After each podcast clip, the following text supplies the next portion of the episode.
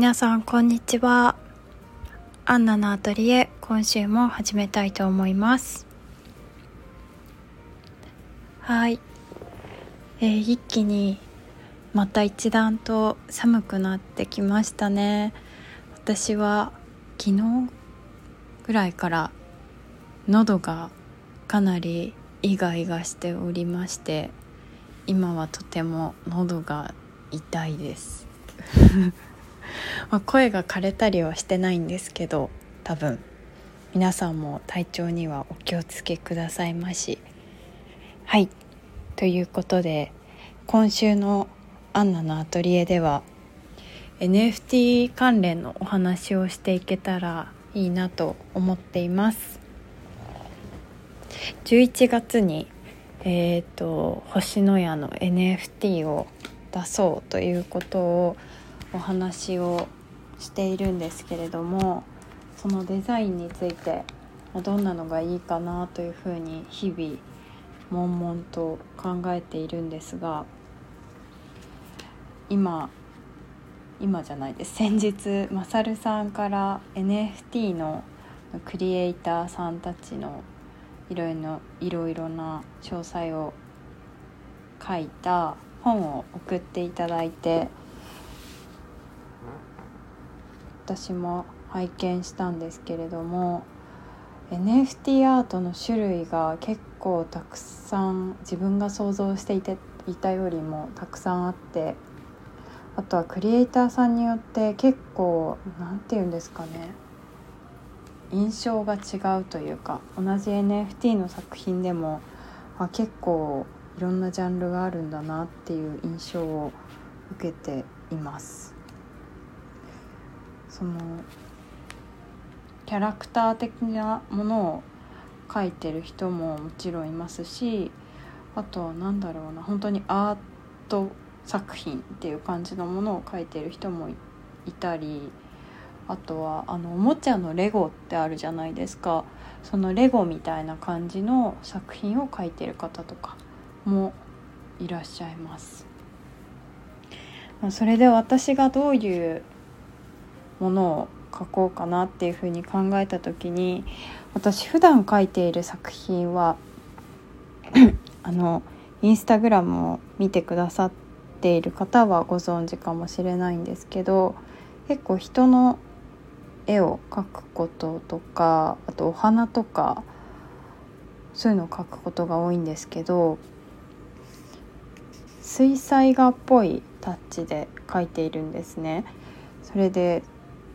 デジタルっぽいタッチであまり描くことがないので NFT に関してはまずタッチをどういうふうにしようかなっていうのでちょっと悩んでいるのとあとはその人にする人物にするのかキャラクターにするのかっていうところも悩んでますね。先日新潟県の越後湯沢に行ったんですけどその時帰りに駅でこうお土産を見ていて私笹団子がすごく好きなので笹団子を買ったんですけど帰りの新幹線でその笹団子を1個食べようと思って笹を剥いて笹団子をこう出した時に笹団子って丸くって可愛いじゃないですか。コロンとしてて。で私キャラクターでこう丸くて二頭身ぐらいのキャラクターがすごく好きで。なんか丸ってやっぱり形として優しい印象だったりとか柔らかい雰囲気が出やすかったりすると思うんですけどあなんか笹団子みたいなシルエットのキャラクターがいいかもってなんとなくこう思ったのでちょっとなんか笹団子風なシルエットの子が誕生するかもしれません。普段こう仕事をしていたり日常を過ごしている中で何でしょうねなんかすごく疲れているわけでもないですしすごくストレスが多い毎日というわけではないんですけどなんかやっぱりこう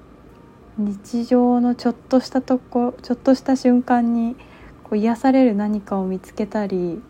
可愛いなって思うキャラクターとかを見つけると私思わず手に取ってしまうので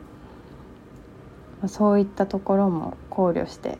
こう見る方がやっぱり癒されたりちょっと和んだりするようなキャラクターかつ新潟のこととか山古志の魅力とかを知っていただけるようなそんなキャラクターを生み出していけたらいいなっていうふうに思っているのでそうですね。ちょっとこればかりは書いては書いては相談し書いては相談しっていうのを繰り返していくしかないかなっていうふうに思っているので頑張って書いて星のやでみんなで相談してっていう風にしていきたいなっていう風に思います思います。このアンナのアトリエを始めてから1週間経つのがすごく早いです。なんかもう1週間経ったんだっていう感じがしますね。本当に毎日やることが終わらない終わらないと思いながら過ごしていますがやることがないよりある方が幸せだということで頑張りたいと思います。はい。ということで今日のアンナのアトリエは NFT についてちょっとお話をしてみました。また次回も NFT の続きとか、まあ、あとその他私の最近とかを話していけたらいいなと思います。それでは皆さんくれぐれも体調にはお気をつけいただいてお元気に今週もお過ごしください。それではまた次回のアンナのアトリエでお会いしましょう。じゃあねバイバイ。